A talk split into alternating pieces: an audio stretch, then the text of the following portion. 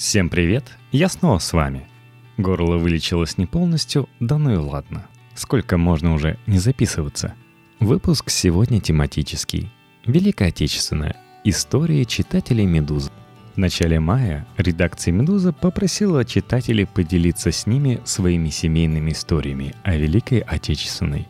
Воспоминаниями, фотографиями, письмами, рассказами бабушек, дедушек и их друзей – Читатели «Медузы» отправили в редакцию несколько сотен рассказов. Все они очень разные и касаются не только военного времени, но и событий накануне и после Великой Отечественной. Имеется у них одна самая важная общая черта. Эти рассказы – наша подлинная семейная история. Та самая история, которая гораздо сложнее и глубже любого официального повествования. Выбрать из них, какие заслуживают появления в печати, редакция не смогла – и публикует все с минимальными сокращениями. Ну а я буду выбирать случайным образом выпавшие истории и читать вам пока не устану. Война приходит каждому по-своему. Кто-то встречает ее под звуки взрывов бомб и рушащихся зданий. Кто-то узнает о ней из новостей, а кто-то так и вовсе не узнает, что она пришла. Из членов родни, которую мне посчастливилось застать в живых, те события пережила одна лишь бабушка – она и описала мне свою войну. Но без крови, криков раненых и молчания братских могил, что обычно представляем себе, когда слышим это слово. Ее война длилась всего два дня. В первый день пришли немцы. Во второй день вместо немцев пришли советские войска. Придя в деревню в 1941 немцы не устроили расстрелов, не вешали людей на самодельных виселицах, не насиловали женщин и не издевались над детьми – они только согнали скот и повели его к себе. На несколько часов задержались лишь двое. Они взяли бабушку, ее брата с мамой и пошли по округе, чтобы сверить карту. На ней был нарисован даже ветхий маленький сарайчик, который бы никто и не стал указывать, кроме исполнительных и ценящих точность немцев. Перебираясь через канаву, один из солдатов взял младшего брата, которому не было еще и двух лет, и перенес его на другую сторону – Поставив брата на землю, немец, смотря на него, одной рукой показал два пальца, а другой рос каждого из его сыновей. Один по пояс, другой чуть выше. Вскоре бабушка с семьей вернулись в деревню, а немцы ушли и больше не приходили. Второй день войны наступил в 1943 когда мимо деревни прошли советские солдаты. Был закат, а они шли по полю куда-то вдаль. Кто-то из них ложился на землю, прикусывая зубами колосья, кто-то просто курил. Никаких расстрелов не было. Насилий и издевательств тоже. А Скотт? Его немцы не вернули. Так что в этот раз отбирать было нечего. Если, конечно, кто-то собирался это делать. Автор истории – Роман. Расскажу вкратце про своего родного деда, Власова Александра Викторовича. Долго думал, каким фото проиллюстрирую свои воспоминания, мысли и чувства – то ли как большая семья прадеда собиралась и собирается ежегодно весной и поминает его, то ли сканом его потертой карточки 2 на 3 сантиметра. Остановился на изображении его почерка и его могильной плиты в Нижней Саксонии. Родился он в Первую мировую, в крестьянской семье в тех местах, где позднее появился на свет Андрей Тарковский. Это деревня с поэтическим названием Грибцово в Кинешемском районе Ивановской области – до совершеннолетия он работал на хозяйстве отца. Поначалу был занят на сельхозработах, затем стал краснодеревщиком и мастерил мебель. Знавшие деда люди все до единого рассказывали мне про него примечательную особенность. Он на дух не переносил ни алкоголя, ни никотина – Благодаря этому он приобрел следующую свою специальность. Вместе с широкой индустриализацией и массовым производством полуторок на газе в 30-е он получил профессию шофера, затем женился на девушке из соседнего села и выстроил дом в Америке. Название сродни Шанхаю, Камчатке и Чукотке. Это всего лишь частный сектор на окраине Кинешмы. В 1935-м родилась дочка, в 1938-м сын. Как только Вторая мировая переросла Великую Отечественную – Дед был призван по специальности шофера. Поначалу от него приходили письма, причем такие, что когда в 70-е мне рассказывали о дедушке, главной характеристикой его слов, да и личности самого деда было слово «ласковый». Мои бабушка и папа не стеснялись признавать за мужественным человеком проявление любви, заботы и ласки. Однако в начале осени поток ласковых писем оборвался. Дивизии деда в октябре 1941 года не стало. Произошло это в Брянском котле. Бабушке доставили похоронку. Надо добавить, у деда был брат, чья жена также получила похоронку. Но спустя годы тот вернулся в медалях и живой. Свою жену, к тому времени успевшую выйти замуж за другого, брат деда простить так и не смог. Шли годы. Из советских газет по меткому замечанию Хуциева исчезло имя Сталина. И в конце 50-х в Америку ту самую пришел участник Великой Отечественной. Как рассказывала потом бабушка, фамилия его была то ли Нечипаренко, то ли Нечипорук. Он ей поведал, что ее муж был жив до конца мая 45-го и скончался в последний день мая уже после капитуляции Германии. Обстоятельств смерти он не назвал, только удивлялся, вспоминая отношение деда к алкоголю, что тот вместе с десятком других военнопленных умер от отравления метиловым спиртом. Что там случилось 70 с лишним лет тому назад, не ответил мне пока никто. Местом смерти он обозначил окрестности Магдебурга – Спустя годы его единственный внук выучил немецкий и выяснил, что дед умер вовсе не под Магдебургом, а под Ганновером, в городке Вунсторф. Служба перезахоронения Народного союза Германии по уходу за военными могилами предоставила не только информацию о кладбище, но и любезно сообщила участок, ряд и порядковый номер могилы деда. Однако еще более удивительным мне показалось другое. Меня до сих пор поражает, в каком состоянии – спустя многие десятилетия находится могила деда. Не просто то, что на кладбище царит чистота и порядок, но то, что Федеративная Республика Германия за свой счет обеспечивает сохранение российских военных могил и так ухаживает за ними на своей территории, что у отдельного человека, встретившего на территории Германии четыре весны в жизни, есть отдельная могила с надгробным камнем, а отнюдь не строчка в списке. Благодаря этому, вспоминая судьбу деда, я вспоминаю не трудности – с которыми тот сталкивался в жизни, но березы. В Мустофе они шумят так, как и в его родном Грибцово. Когда я думаю о войне, я вспоминаю о родителях и младшей сестре моей бабушки. Родные моей бабушки жили в Одесской области, селе Яновка. Родителей звали Исаак и Эсфир Гинзбург, а сестру – Голда или Оля, как ее все называли. Рассказы бабушки о Олечке – я в детстве воспринимала как сказки. Бабушка была замечательной рассказчицей. А когда я выросла, в семейном архиве нашла и прочитала почтовые открытки, датированные июнем-июлем 1941 года. Их писал отец бабушки, ее старшей сестре Гите, которая жила в Москве. Обычные строчки с рассказами о нехитрой деревенской жизни и беспокойством за детей, если бы не знать, что произошло с ними тем летом 41-го. Среди этих открыток есть особенно запомнившаяся мне о студентке одного из одесских институтов Гинзбург Оли. «Дорогая Гитенька, наконец я собралась тебе написать. Я нахожусь сейчас в совхозе «Сухая балка», куда теперь мобилизовано 400 студентов на уборку урожая. Работа трудная, но с такими трудностями можно помириться. Кормят нас хорошо, да еще мы получаем зарплату. Занятие у нас начинается с 1.8.41 года – а едем домой 28-7. Но я поеду домой хотя бы на несколько дней. Она уехала к родителям в поселок Кусаково, Яновский район Одесской область. Об этом Исаак Гинзбург написал Гите в Москву 29 июля.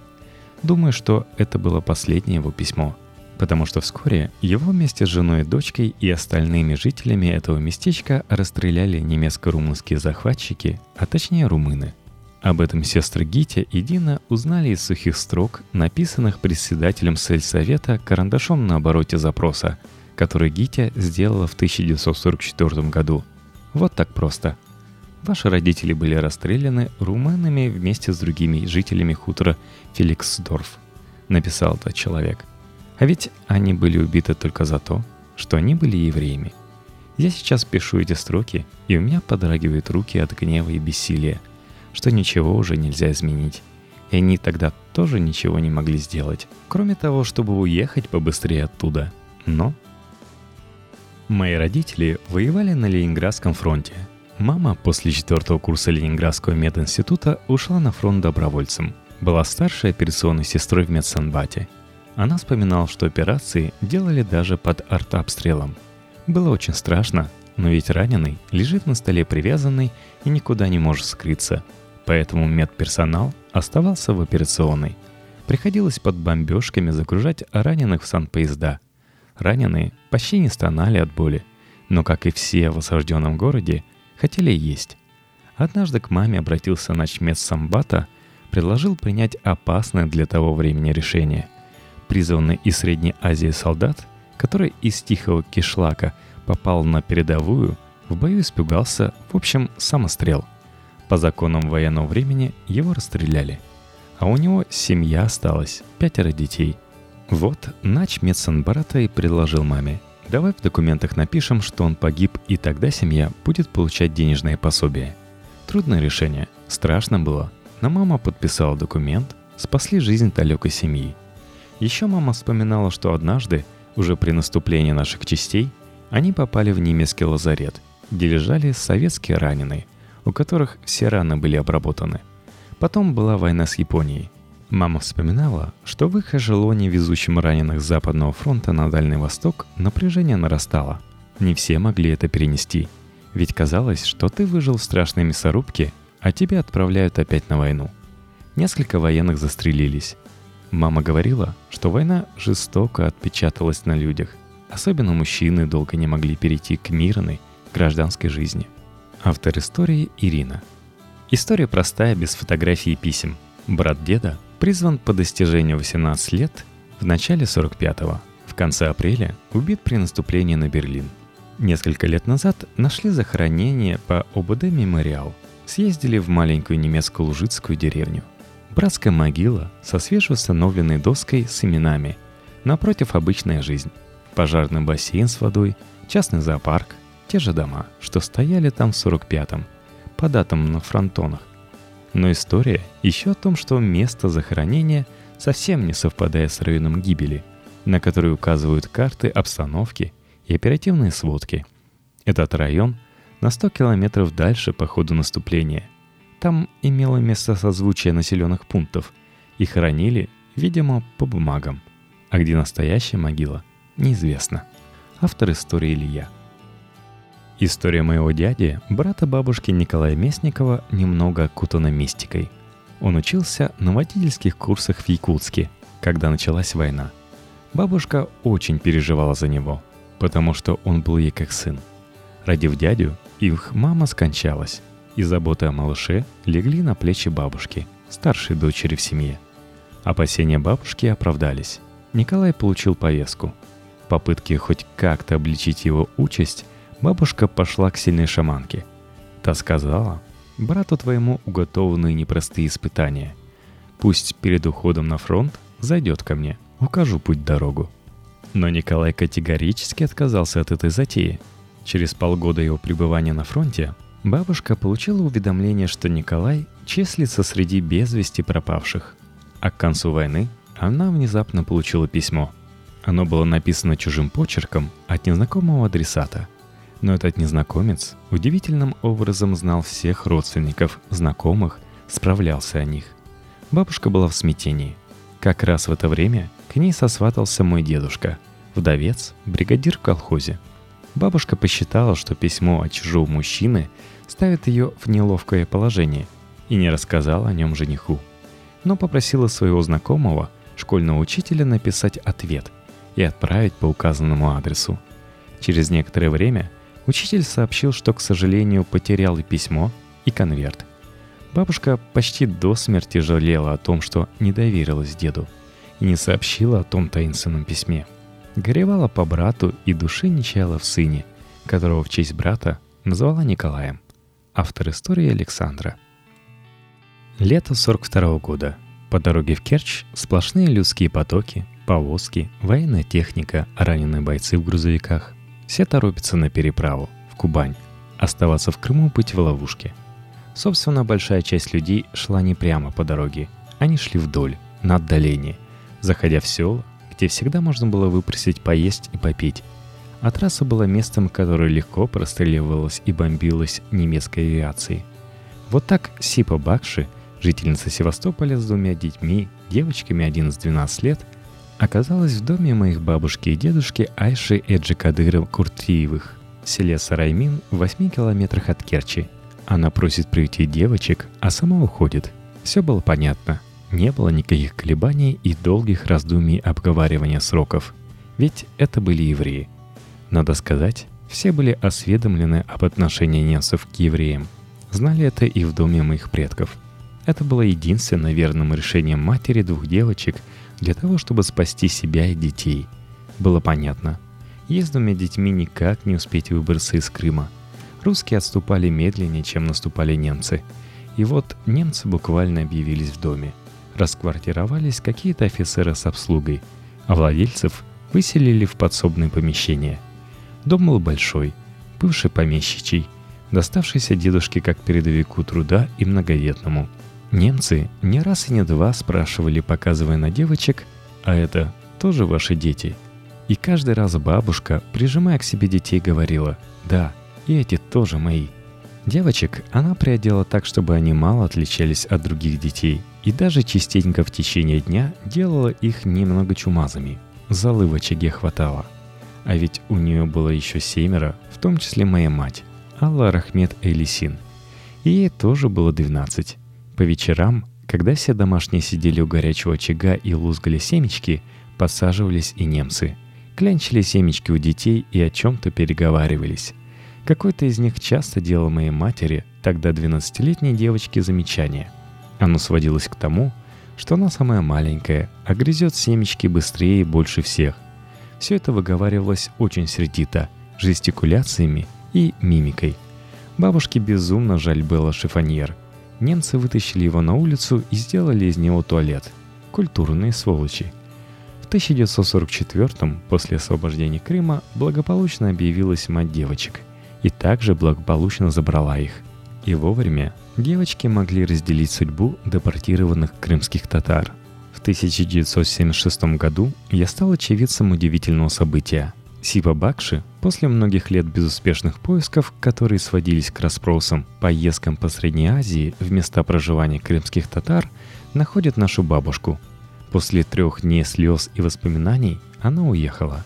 У них все благополучно. Все с семьями, детьми. Одна в Германии, другая в США. В 1998 году – Яд Вашем Национальный институт памяти катастрофы по инициативе Сипы Бакши начинал собирать материал, касающийся вышеизложенной истории.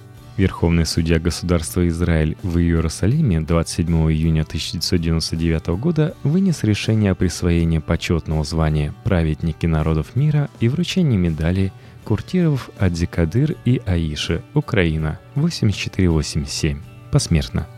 Автор истории Недим – я хотел бы рассказать достаточно короткую историю моего двоюродного прадеда Ксенофонта. В 18 лет он отправился в срочную службу на Черноморский флот. Это было в мае 41 года. 21 июня этого же года они выполняли морские учения недалеко от Феодосии. Война началась для них неожиданно. Курсанты были без оружия, поэтому их высадили на пляж. Но ни мой прадед, ни многие другие уже не покинули это место – остались там навсегда. Когда немцы начали обстрел берега из крупнокалиберных пулеметов, мой прадед практически сразу был ранен смертельно в голову. Может быть, это был осколок от снаряда, а может быть пуля, поразившая его насмерть, когда он высунулся из-за камня. Я не знаю. Вот такая короткая история курсанта, который погиб в первый день войны. Было бы у них оружие, или командование распорядилось бы их эвакуировать оттуда, может быть, он был бы сейчас жив – но реальность войны такова. Тысячи погибших молодых парней, миллионы осиротевших детей, десятки миллионов отнятых жизней. Может быть, я что-то приврал. Эту историю мне рассказала моя бабушка, которую, в свою очередь, рассказала моя прабабушка, который поведал эту историю друг Ксенофонта, раненый тяжело, но не смертельно в том же бою, если это можно было назвать боем. Автор истории Ярослав – у моей бабушки есть подруга. Они вместе работали на заводе. Эта подруга к началу войны была еще совсем ребенком. Жили они с семьей в Западной Белоруссии. Помимо нее, у родителей было еще пять детей. Немцы пришли неожиданно, и многим семьям пришлось укрыться в лесу, соорудив на скорую руку землянки. Подобное поведение не спасло местное население от ужасной участи тяжелых работ в Германии. Мужчин трудоспособного возраста немцы разыскивали, носили в списки и отправляли в трудовые лагеря далеко от дома. Такая же участь ждала и семью подруги моей бабушки. Их отец также был внесен в список потенциальных тружеников неким немецким солдатом. Немец, увидев шестерых детей, сказал примерно следующее – Вашего папу запирают из дома. Бегите все в город, найдите главного офицера, упадите ему в ноги, плачьте, умоляйте, и тогда, может быть, ваш отец останется с вами. Дети немедленно последовали совету немца, скопом ринулись в город и буквально вымолили отца. С ними он жил до конца оккупации. Дальнейшая история мне неизвестна. Автор истории Юрий. Мой дедушка по маминой линии Горкуша Петр Павлович – Родился и жил на, он так говорил, Украине, Сумской волости, семье зажиточных крестьян. Во время раскулачивания сбежал от НКВД в Россию, в Калужскую губернию. Сбежал, когда за ним пришли из НКВД в третий раз. Первый раз арестовали, но оказалось, что искали однофамильца. Второй был перебор на пункте сбора. А когда пришли в третий, моя прабабушка сказала, что он бежал. Так и вышло. Они в дверь, а он в окно – в Калужской губернии нашел мою прекрасную бабушку. Потом воевал. Финская, Великая Отечественная. Закончил войну старшиной-артиллеристом. Про то, как воевал, рассказывать не любил. Все отшучивался, мол, я, если чего стырить, а так все по тылам. Только к 30-летию Победы попросил мою тетю сделать карту на кальке его боевого пути. Так я узнал, что он форсировал Днепр. Еще он рассказал, как однажды уже в Германии – наступление побежали все – интенданты, повара, писари, ординарцы и они – артиллеристы. Дедушка бежал со своей батареей и в подлеске наткнулся на пятерых немцев. По его словам, он впервые видел их так близко, живых, не пленных и не убитых. Немцы, побросав оружие, стояли на коленях. Подняв руки, орали «Гитлер капут», «Матка». В руках одного или двух были фотографии детей и женщин – они пытались ими дотянуться до дедушки, а он стоял с автоматом в руках и не знал, что делать. И тут из-за его спины из того самого подлеска выскакивает паренек. В форме, рядовой. Дедушка даже говорил «мальчонка», лет 17-18, не более. Дедушка запомнил, что у паренька почему-то были приколоты медали, штуки три, не меньше. И вот этот мальчонка, походу, трынькал, как дедушка сказал, автоматом в сторону немцев, одной очередью – и даже не притормозив побежал дальше. А дед так и остался стоять перед пятью убитыми немцами. Все вместе заняло не более полуминуты. Дедушка награжден за финскую медалью за отвагу, за Великую Отечественную, за боевые заслуги, Орден Красной Звезды, Орден Отечественной войны. В 1945 году ему исполнилось 35 лет. Автор истории Александр. Мой дед, Афанасий Иванович, воевал в штрафбате почти три страшных года – попав туда, как и многие тысячи солдат, по той нелепой случайности, которая так легко ломает человеческие судьбы. Большая машина и не одна никогда не считала маленьких людей, но все вместе они смогли одолеть ее. Мой дед служил военным почтальоном, развозя донесения на передовой. Однажды попав под обстрел, он оказался в бомбоубежище и не смог вовремя доставить почту. Как итог, штрафбат – вплоть до 1944 года, когда, будучи уже крепко израненным дважды кавалером медали за отвагу, мой дед закончил свою войну в Кенигсберге. К тому моменту ему удалось смыть кровью свою вину ценой массы осколочных ранений, одного тяжелого и отмороженных ампутированных пальцев ног. Мой дед вспоминать войну, как и большинство ее солдат, не любил. С трудом добытые скупые сведения достались от него моему папе, да и то очень обрывочные – Бесконечные минные поля и летящие в тебя куски мяса товарища. Вот, собственно, и все. Ничего героического. Вернувшись домой, мой дед, не бравший в рот и капли спиртного, пил запоем год, вырывая из памяти минные поля. Потом поднял голову, очнулся и начал жить заново.